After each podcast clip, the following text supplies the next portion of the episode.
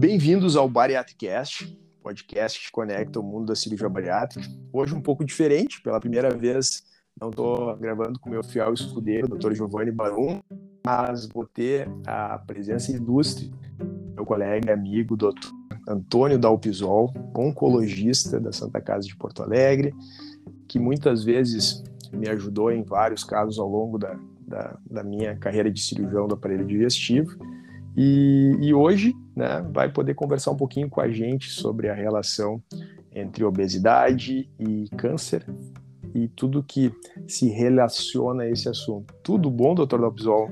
Tudo tranquilo, doutor Rodrigo Menger. É enorme honra para mim estar aqui uh, falando para vocês e, e, e, tocando nesse ponto que muitas vezes é negligenciado, né? que é essa relação entre a obesidade, o câncer, o tamanho de toda essa questão numa dimensão de saúde pública e essas novas ferramentas que a gente tem para mudar esse panorama. É um prazer enorme, brigadão mesmo por me receber.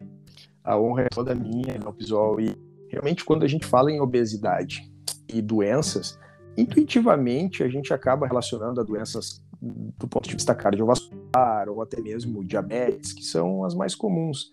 Mas é inegável a relação da obesidade com o surgimento de, dos mais variados tipos de câncer, desde o trato digestivo até ginecológico. Como é que funciona assim? É, como é que, por que que o paciente obeso ele tem uma chance maior de desenvolver câncer? Interessante isso, Rodrigo, porque uh, ao longo do tempo uh, o número de doenças que estão relacionadas, o número de tipos de cânceres e a intensidade dessa relação, isso é, quanto esse risco é a mais de uma população que não é obesa, só tem aumentado. Então, cada vez que a gente mergulha, que os números aumentam, que a gente olha para esses dados e, e, e, medicina como um todo, oncologia em particular, ela é, ela é uma, uma área de conhecimento que depende muito dessas análises e observações a longo prazo. Ela, esse fenômeno ele foi cada vez crescendo mais, né? E claro que no momento que os números apontam de uma forma tão clara nesse sentido, as hipóteses de o porquê isso acontece começam a, a ser uh, analisadas e testadas, né? E são várias as hipóteses por trás disso. Uma das hipóteses é que o, o paciente com a obesidade ele tem uma, um, um funcionamento do seu sistema imunológico que é diferente. Ele tem uma relação uh, no seu lá no ambiente das células da, de, de como a inflamação acontece, que é uh, uh, alterada e que esse ambiente podia favorecer o aparecimento de tumores. Existe também toda uma relação entre a questão hormonal e a, obesidade. Então, se sabe que existem algumas disfunções uh, do funcionamento de alguns hormônios que podem também favorecer para criar esse ambiente fértil para o aparecimento. Então, às vezes existe lá um, uma tendência genética que muitas vezes até está oculta, não fica claro na família, mas que aquele ambiente favorável que a obesidade causa acaba acaba estimulando isso. Isso é particularmente claro para aqueles tumores uh, uh, diretamente relacionados, que nem tu bem citou, os tumores ginecológicos, né? o tumor de mama, o tumor de endométrio, o tumor de ovário. Mas cada vez mais se vê que esse esse mundo de influência não para nesses tumores que são né, classicamente relacionados. Existe toda uma série de tumores que também que também, embora não tenham uma relação tão clara, direta, que parecem ser influenciados. E lembrando também que quando a gente fala de influências endócrinas, não existem só os hormônios sexuais, né? Existem outras categorias de hormônios que também estão alteradas e que também podem uh, provocar. Independente do mecanismo, o, o fenômeno é claro, o número é muito direto. A gente tem lá um risco que realmente é muito grande de aumento da incidência desses tumores e da gravidade deles. a obesidade gera um ambiente de inflamação e de alterações hormonais e de alguns fatores que a gente nem, nem conseguiu elucidar direito ainda, né, da Upisol, é para aumentar o risco desse, desses tipos de tumor. Tu falou dos, dos tumores ginecológicos e também os tumores do trato gastrointestinal, é. da, da, que é a área na qual eu trabalho um pouco mais além da obesidade, né? Então, me ocorre principalmente os tumores da transição do esôfago para o estômago e do próprio cólon, né, do intestino é grosso. Eles realmente são mais, tem uma frequência maior de aparecimento nesse perfil de pacientes. E, e aproveitando esse teu gancho, é, tem tumores que inclusive estão tendo lá a sua o seu perfil totalmente modificado, como é a questão do fígado. Né? É, a gente teve nas décadas anteriores um predomínio dos tumores de fígado, que o risco maior eram as infecções por uh, infecções crônicas, né, por vírus, né, o vírus de hepatite C, o vírus de hepatite B. E à medida que esses vírus vão sendo controlados, né? E, e, a, e, a, infectividade vai diminuindo, e muitos deles, uh, os tratamentos para eliminação desses vírus vão ficando cada vez mais eficazes. A doença gordurosa do fígado passa a ser uma causa de liderança. Então, aquela esteatose, o acúmulo né, do fígado, né, que muita gente uh, até tenta colocar lá um, um carimbo dizendo não, é normal depois de uma determinada idade. A gente sabe que é um fator de risco claro e, e a obesidade está fortemente relacionada. Então, é isso, né? Parece ser do esôfago até a, até a saída do intestino, passando pelo fígado. Os pacientes se preocupam muito, né, visual com essa questão do, da gordura no fígado, e é incrível como hoje a maior chance do paciente desenvolver uma cirrose e até posteriormente desenvolver um tumor primário do fígado é, é, realmente o excesso de acúmulo de gordura no fígado. Então, a, a obesidade ela passa a, a, aparecer na lista dos fatores de riscos mais, mais comuns de várias doenças. Hoje a gente está falando especificamente da, da, da, parte oncológica, dos cânceres, mas em, em outras doenças da, do trato cardiovascular, do, trato endocrinológico, renal, pulmonar, o próprio Covid, né, que a gente passou agora há pouco, a obesidade era um dos fatores de risco mais importante, e isso parece ter um link, né, o paciente é, obeso, apesar de externamente parecer ser um paciente forte, um paciente saudável muitas vezes, do ponto de vista fisiológico não é, né? ele é um paciente fragilizado, é um paciente fica exposto a um número muito maior de doenças e, e essas doenças também mais graves. É, a gente vai com o tempo entendendo isso e, e vendo que a obesidade para o câncer ele é um fator com um impacto tão grande quanto o cigarro em algumas situações. Sabe? Então, sim, a gente pode dizer que a obesidade grave ela pode aumentar um risco desses tumores na mesma proporção. É, então, hoje, quando a gente pensa em cigarro, pensa em álcool, essa relação ela é bem direta, né? Ninguém titubeia, né, em dizer, nossa, isso é o sujeito tem que largar esse hábito, né? Tem que eh, tratar essa essa situação porque o risco está ali. É, eu acho que é chegada a hora da gente olhar a obesidade, o câncer e enxergar uma relação que é de mesmo tamanho, sabe? Não é exagero né, fazer essa associação. De forma alguma, a gente tem hoje o câncer uh, uh, com sendo uma causa, né, uma das lideranças né, de, de, mortalidade na população. A gente sabe que uma em cada três pessoas uh, na população geral vai morrer de câncer. Então, é, é uma realidade muito próxima, muito, muito clara, muito direta, e a gente tem que encarar ela e, e colocar, sim, nas decisões de tratamento da obesidade, colocar a prevenção do câncer como uma peça forte aí, não como um, uh, né, um, um detalhe secundário, um benefício secundário, não, um benefício claro, direto mesmo.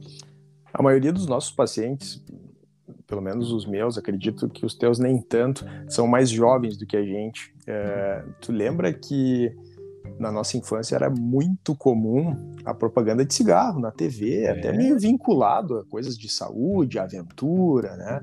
Claro. Isso a gente via no, no domingo na televisão, na, nas folhas de jornal, na revista. Será que daqui a 20 anos, a mesma proibição que hoje tem de propaganda de, de um cigarro né, na, na, na, mídia comum, será que a gente vai ter algum tipo de restrição lá para um hambúrguer, para uma batata frita, para um fast food, né? É muito interessante isso, porque é, é, é uma mudança cultural, né? Se a gente fosse visitar lá. É é, voltar numa máquina do tempo e perguntar para alguém lá na década de 70 se em algum momento né, o cigarro eh, seria restrito do jeito que é hoje, essa pessoa nem imaginaria. Né? Dizer, não, é impossível, porque o cigarro estava né, no, no, ambiente de ensino, os professores fumavam, o médico fumava. Né? Então, dentro do, do, do hospital lá ia. Pro...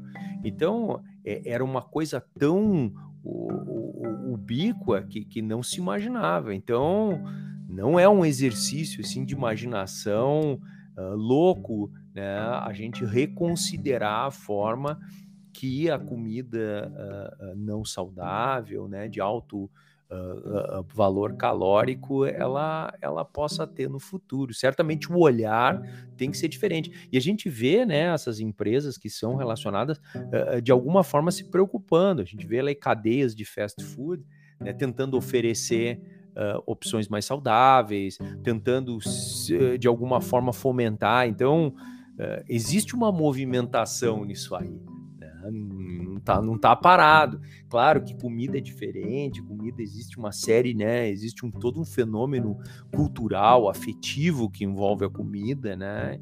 E, e os padrões alimentares, mas certamente frente a um problema de saúde pública que se vive com a questão da obesidade e, e, o que é decorrente dela, não vai dar. Como sociedade, a gente não vai poder se privar, ao menos, dessa discussão. Vai ter que conversar sobre isso. Isso, isso, me ocorreu pelo fato de tu ter dito em relação que hoje né, a obesidade ela tem um impacto, ela é mais importante na, enfim, em toda em todo o questionamento do câncer, em todo o ambiente que gera o câncer do que o cigarro nos nossos dias, até porque se diminuiu, né? E, e é interessante se daqui a pouco não há, não, não vai acontecer um movimento de tentar frear até né, pelo, pelo impacto social de morte, de doença, os custos uhum. que isso geram, né? Então, de certa forma, isso pode acabar mudando. E também uma pressão, né? Uh uh, dos próprios sistemas de saúde, sejam sistemas de saúde né, eh, privados ou, ou, públicos, né, em olhar para esse problema e, e, e, abordar diferente, né, ter iniciativas mais proativas em relação a isso, né, a monitorar as suas cortes, né, os seus grupos né, que estão sob seu cuidado, também com essa questão do peso. Né. Quando a gente relaciona algum tipo de situação com uma doença, nem sempre a gente pode inferir que tratar aquela causa vai necessariamente melhorar é verdade. a saúde do paciente ou vai curar. Mas no caso da obesidade, da alpisol, se a gente tentar fazer esse exercício, emagrecer, né? aquele paciente que passou talvez uma vida, boa parte dela com uma obesidade grave, se ele emagrecer tanto por tratamento clínico ou por um tratamento cirúrgico, esse paciente hoje a gente tem dados suficientes para dizer que ele se beneficia desse emagrecimento, né? ele consegue reduzir o seu risco ao longo dos anos permanecendo magro? Eu acho que essa última década aí nos trouxe dados muito convincentes em relação a isso. Essa sempre foi uma pergunta, né? Ok, ele tem mais risco, né? Mas se, se ele fizer esse esforço vale a pena, né? Voltado para a questão câncer, para resolver a questão câncer. Esse esforço vale a pena. E, e a gente pode dizer que eh, cada vez mais né, os dados, a ciência médica aponta para dizer que sim. Né? E começou a construção desses dados lá pelos aqueles tumores com uma grande associação endocrinológica, né, que são lá a mama, o endométrio, o ovário, como a gente citou, e a gente tem aprendido agora nos últimos tempos que uh, também o, os pacientes das outras uh, dos outros tipos de câncer, como tumores de rim, tumores uh, coloretais, tumores de pulmão, também têm impacto. Esse foi um ano muito produtivo nesse sentido, assim, Rodrigo. Teve uma, uma, uma, uma publicação de um grande estudo comparando tanto o risco de câncer como como esses pacientes iam quando tinham o câncer, qual era a mortalidade deles. É, e, e, é claro que são estudos de uma complexidade muito grande de serem feitos, porque é, é, é não existe aquele estudo do tipo randomizado, né, que aquele né? estudo. Né? Clássico, não tem como fazer aquele estudo que a gente sempre é, imagina, né? Que é aquele estudo onde um ganha um comprimido que tem lá a substância e o outro grupo, sem saber, ganha a pílula de açúcar, o placebo, né? E vê quem é que vai melhor. Não existe isso quando se fala em tratamento da obesidade grave. Né? Mas existem estudos tentando comparar populações parecidas e os resultados são bem surpreendentes. Né? É claro que o paciente que vai para a bariátrica, ele é um paciente que ele não tem só o benefício da cirurgia bariátrica. Ele é um paciente que antes de fazer a sua cirurgia, ele também fez um rastreamento muito detalhado. Ele não foi para essa cirurgia sem ter um, um, um acompanhamento. E segundo, ele é um paciente que após a sua cirurgia, ele também tem um acompanhamento diferenciado.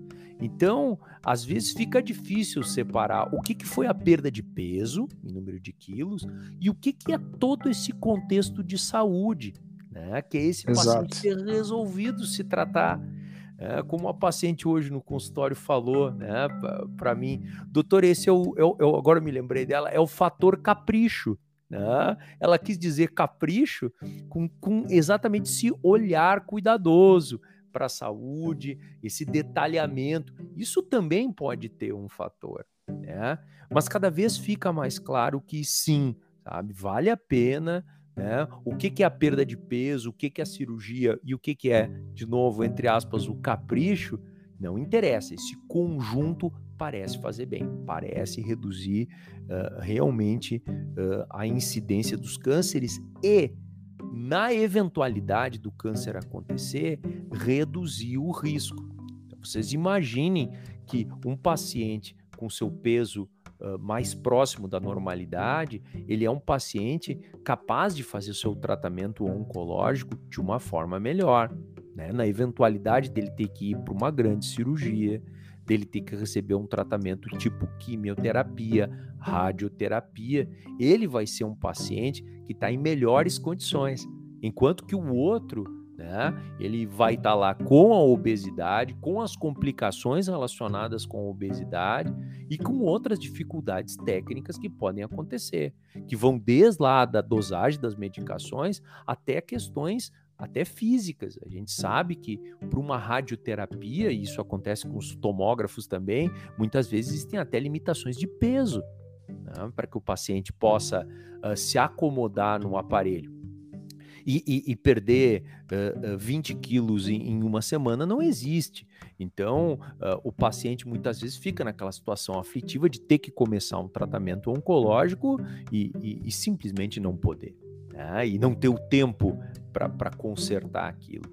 Então, é toda uma situação cheia de nuances, cheia de particularidades, né? e que quanto mais a gente pensa nas hipóteses, mais claro fica o benefício. Sabe? Essa é a impressão que dá. O paciente ele não ganha superpoderes, né? Não significa que ele emagrecendo ele não vai é zero o risco dele desenvolver um câncer, né? Então, muitas vezes o paciente tem que entender que na eventualidade de um desfecho negativo, enfim, dele vir a desenvolver ao longo da vida um, um câncer, isso que tu disse é fundamental. Te falo da parte cirúrgica, o desafio que é fazer uma cirurgia oncológica num paciente obeso grave. É. A dificuldade técnica, o risco, as complicações são muito maiores. Uh, a recuperação pós-operatória é muito mais difícil. E tu também frisou, mesmo tratamento clínico, né? Mesmo é. o ajuste de uma dose de uma é. droga via oral ou endovenosa, ou tratamentos complementares como a radioterapia. Então é um paciente que já não basta né, ter a própria doença, que já é terrível, né, já, é, já é, é, é difícil, uh, ele ainda vai precisar vencer todas as barreiras para esse tratamento junto à obesidade. Então, ele está extremamente uh, desfavorável em todo esse, ah. em todo esse contexto. É uma cilada. Sabe que essa coisa da, das doses é muito interessante, é um debate que existe na oncologia que, que, que já tem há bastante tempo porque a maioria das drogas dos quimioterápicos, eles são calculados usando uma fórmula de área corporal que envolve, obviamente, o peso e a altura do paciente, idade e assim por diante.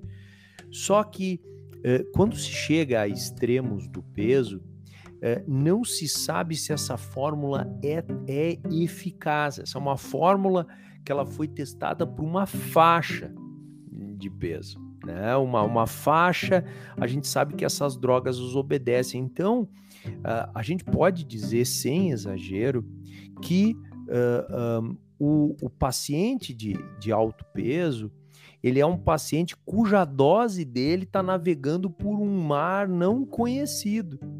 Sabe? A gente não tem nem a certeza do, do ajuste preciso que um paciente na faixa de peso normal teria. Então, é aquilo, quanto mais se pensa, mais complexidade vem. Não tem dúvida. Esse paciente acaba tendo um tratamento sub subótimo por, por, pelas dificuldades da própria obesidade, da própria doença, né? E isso é, é bem complicado. E acredito que também riscos de complicações relacionadas tanto ao tratamento quanto à doença, né? Trombose, embolia, uh, enfim, né? São, são, são fatores que, junto à obesidade, acabam sendo bem determinantes aí na evolução do paciente.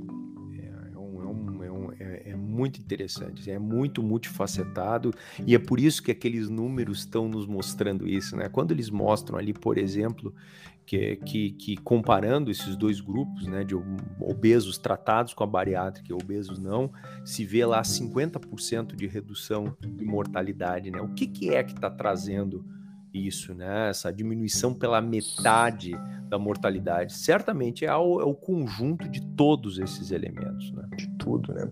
É, relembrando esse estudo que tu disse, e se tu lembra de algum outro, claro, é, a gente tem que sempre cuidar essa relação causal, mas puxando um pouco a brasa para o nosso assado dentro da especialidade da cirurgia bariátrica, é, o que, que a gente tem hoje de estudo da UPSOL que, que relaciona, então, esse impacto da cirurgia bariátrica, em quais tipos de cânceres hoje a gente tem um corpo de informação científica mais robusto para poder dizer para o nosso paciente, olha, uh, dentro de todo o contexto, perder peso nos parece extremamente benéfico para evitar ter um câncer ou, em caso de ter um câncer, esse paciente ter um, um, um desfecho melhor do tratamento.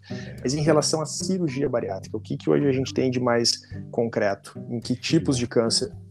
Acho que a gente podia dizer assim que primeiro, assim, vamos fazer um, um topo da lista, né, e descendo. Então, num primeiro grupo, que seria assim, o grupo que primeiro se descobriu, o grupo onde ficou mais claro esse impacto já há algum tempo na literatura, onde a gente entende melhor isso. Né? Publicações ali é, é, que já têm mais de cinco anos. Né? É o grupo das doenças com impacto uh, hormonal.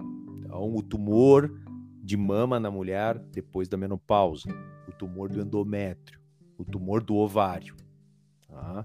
E aí, uh, uh, num segundo pelotão, que é, digamos assim, as doenças que a gente tem dados mais recentes, que os dados têm nos surpreendido, aí nós entramos no tumor do fígado, que é aquele que a gente conversou, que é a questão do acúmulo da gordura, gerando uma inflamação nesse fígado, e esse fígado inflamado desenvolveu um tumor parecido com o que acontece com o abuso do álcool, né? mas causado pela gordura.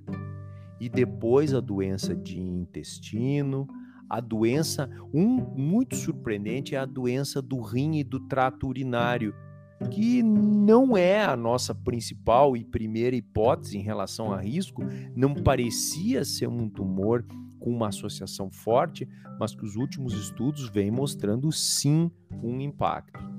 Junto com a doença coloretal, como bem citou, tem a doença do esôfago e, por último, é, que também não era um tumor onde a gente esperaria tanto esse impacto, mas no tumor de pulmão também se viu essa diferença. Então, começam com os tumores ginecológicos, né, e com mama, passam pelos tumores do trato digestivo e se inclui nessa lista tumores né, como rim e pulmão, que a gente nem imaginava a associação, mas que os dados mais recentes têm identificado. Então a lista é longa e não me surpreenderia se, com o aumento da experiência, algum outro tumor também não, não, não entrasse nessa lista. Certamente não é uma lista é, é, que está fechada. São, são, são estudos difíceis de ser desenhados né? Por isso que talvez a gente ainda vai se, se surpreender com dados ao longo dos anos e é um campo que, muito fértil, né, da pessoal. Hoje a cirurgia bariátrica vem crescendo em número em vários países. O Brasil é o segundo país em número de cirurgias bariátricas no mundo. Então acho que a gente tem uma, uma excelente oportunidade de poder contribuir de certa forma com, com a construção desse conhecimento.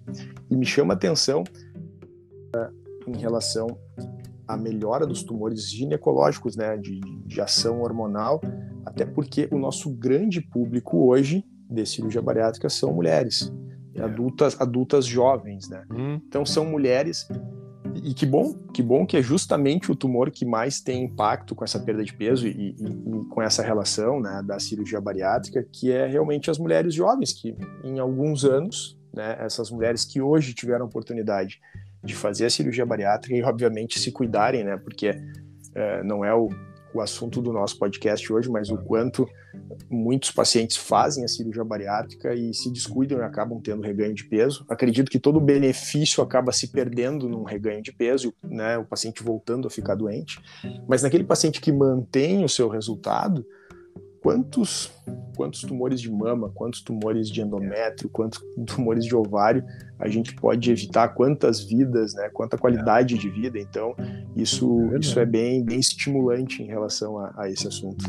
É, é, uma, é, uma, é uma discussão né, que ela, de novo, né, quando se pensa em obesidade, não se faz essa relação direta. O paciente que está lá fazendo um esforço para parar de fumar, é claro na cabeça dele que ele está evitando o câncer.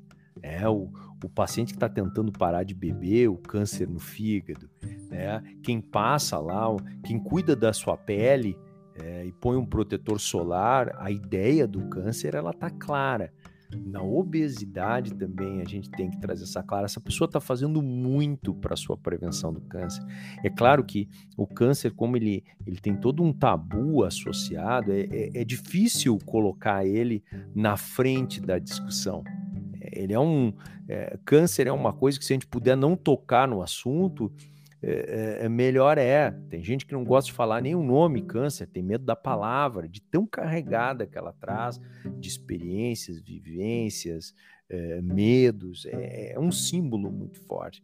Mas uh, com certeza está na hora de jogar a luz nessa discussão e colocar que essas pessoas também estão se fazendo esse, esse benefício, sabe? Hoje até no, no, consultório também veio um paciente que ele ele ele está curado de um, de um tumor, de um tumor de testículo e agora um sujeito de 40 anos e ele tá agora recebeu esse questionamento uh, uh, da sua endocrinologista, né, que talvez o caminho para ele seja a bariátrica depois de múltiplas tentativas, né?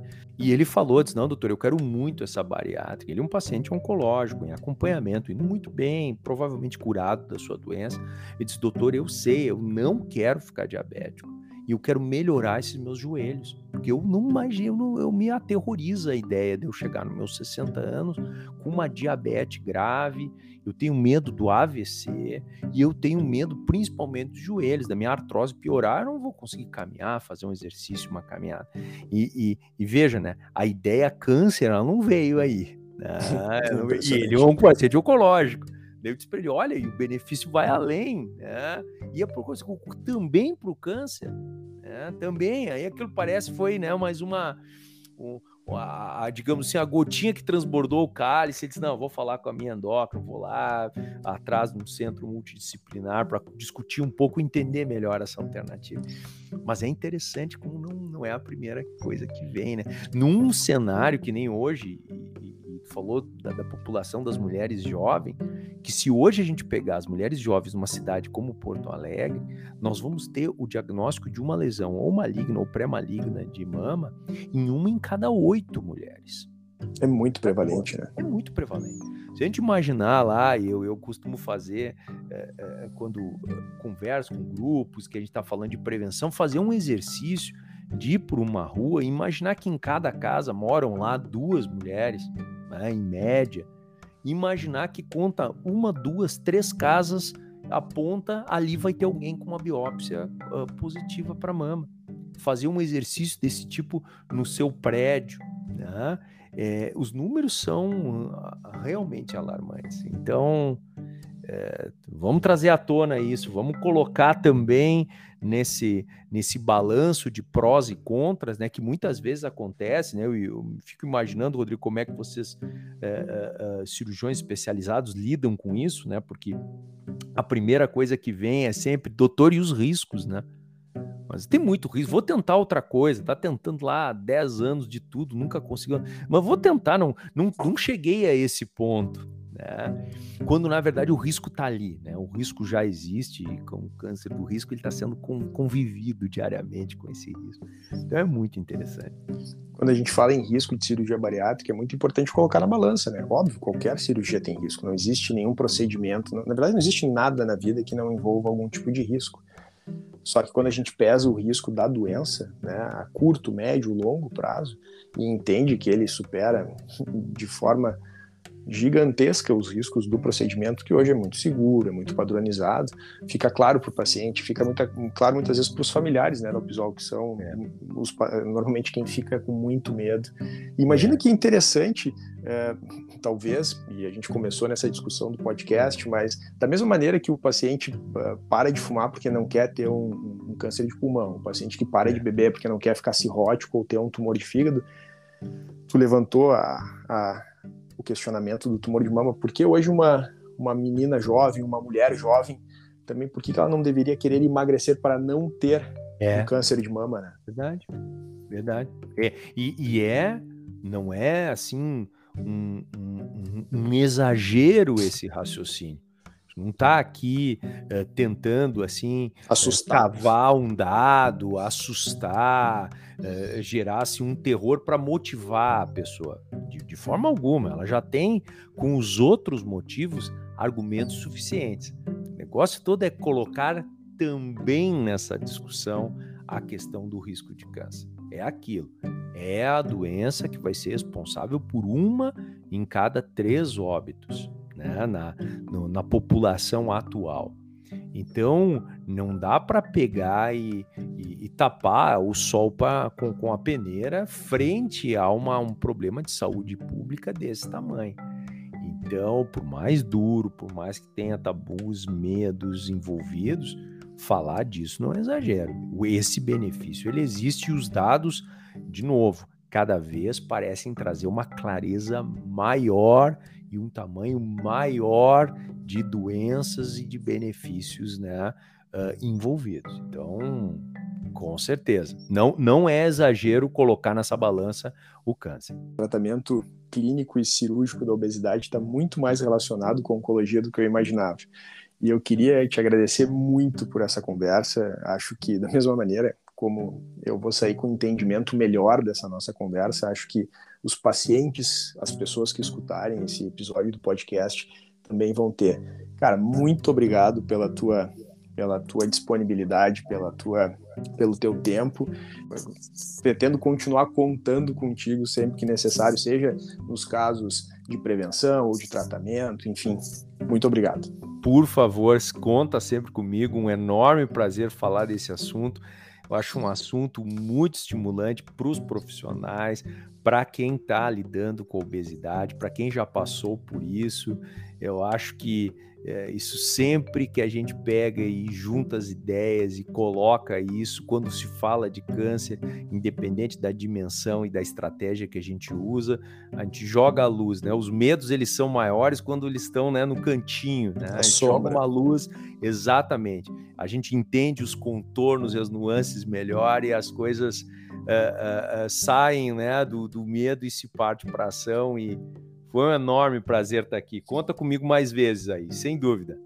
Meu pessoal, muito obrigado, um abração e até a próxima. Um abração, até a próxima. Tchau, tchau.